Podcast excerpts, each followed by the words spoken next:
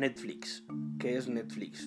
Netflix es una empresa de entretenimiento y un servicio por suscripción estadounidense que opera a nivel mundial y cuyo servicio principal es la distribución de contenidos audiovisuales a través de una plataforma en línea o servicio de bajo demanda por retransmisión en directo. ¿Cómo nació Netflix? Fue creada en California, Estados Unidos, el 29 de agosto de 1997 por Reed Hastings y Mark Randolph. Es de rumorología popular que la chispa de la idea comenzó cuando Hastings alquiló en la cadena de videojuegos Blockbuster la película Apollo 13 y no hizo la devolución de la cinta hasta varios días después, por lo que tuvo que pagar una penalización de 40 dólares. Este hecho provocó que Hastings pensara en un sistema de alquiler de películas a través del comercio electrónico, que no acarrease multas de tan alto costo. Al principio los usuarios encargaban un film de los catálogos de este videoclub virtual y cuando lo devolvían podían pedir una segunda. Sin embargo, la verdadera innovación se produjo cuando la visualización de los contenidos en manera de streaming, desde luego la revolución de Netflix ha ido creciendo a lo largo de los años. Aunque no es hasta 2015 cuando comenzó su expansión a nivel internacional, las cifras hablan por sí solas. En 2008 contaban con 8.4 millones de suscriptores y al día de hoy ya son casi 140 millones de usuarios alrededor de todo el mundo. La revolución de Netflix ha ido incrementando a lo largo de los años, aunque no es hasta 2015 cuando comienza su expansión a nivel internacional.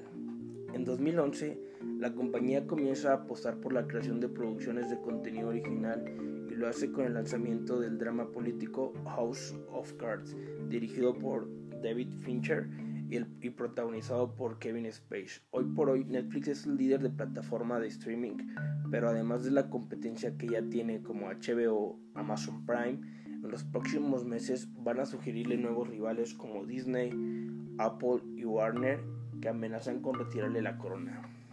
Hablando de manera muy general de sus competidores de esta marca, Netflix reconoce a competidores como Amazon y Apple y TikTok por primera vez.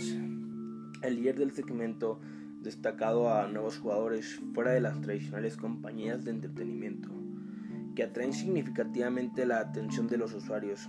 En su carta de los accionistas, Netflix destacó como parte de sus competidores a la plataforma social de los videos cortos TikTok y las gigantes como Apple y Amazon todas las principales compañías de entretenimiento como Warner Media, Disney, Viacom, CBC y NBA Universal están impulsando a sus nuevos y propios servicios de streaming y dos de las compañías más valiosas del mundo que son Apple y Amazon están aumentando la inversión en contenidos premium. En lugar de preocuparnos por todos estos competidores, seguimos apegados a nuestra, a nuestra estrategia de mejorar nuestro servicio y contenido cada trimestre mes rápido que nuestros pares, nuestro fuerte y nuestro crecimiento continuo es un testimonio de este enfoque del tamaño del mercado de entretenimiento. Esto fue lo que señaló la empresa respecto a sus competidores en estos años. Los éxitos y los fracasos de Netflix se derivan de muchos casos, pero uno de los más importantes son como el éxito que ha tenido en sus propios contenidos. Sin duda es una de las principales claves del éxito que ha tenido Netflix, que ofrece sus propios contenidos y que lo ha llevado a ser tan popular estos últimos años. La importancia de los, de los suscriptores que ha logrado Netflix es a crear contenido de calidad, enganchar al público, ya que es muy sencillo gracias a los suscriptores y a través de la empresa que tienen con una gran cantidad de datos. Muchos de los fracasos es que tiene una actualización demasiado lenta, es uno de los aspectos que molesta más a muchos de sus usuarios. Otro también es el contenido por ubicación. El de esta plataforma varía según la región en la que ibas, lo que te hace tener un acceso aún mayor o menor a sus ofertas en función de su contenido. En los análisis de variables de su macroentorno y su microentorno. Tenemos, por ejemplo, en el macroentorno sus aspectos ambientales, ecológicos, factores tecnológicos, su entorno social, factores económicos, aspectos políticos. Las variables de su microentorno en Netflix, la empresa, los proveedores, los intermediarios de marketing y competidores y público de clientes. En, en conclusión, tenemos que decir En el caso de Netflix, los entornos de marketing ayudaron al servicio de la empresa, ya que se enfocaron a dar cuenta de esta necesidad a sus clientes.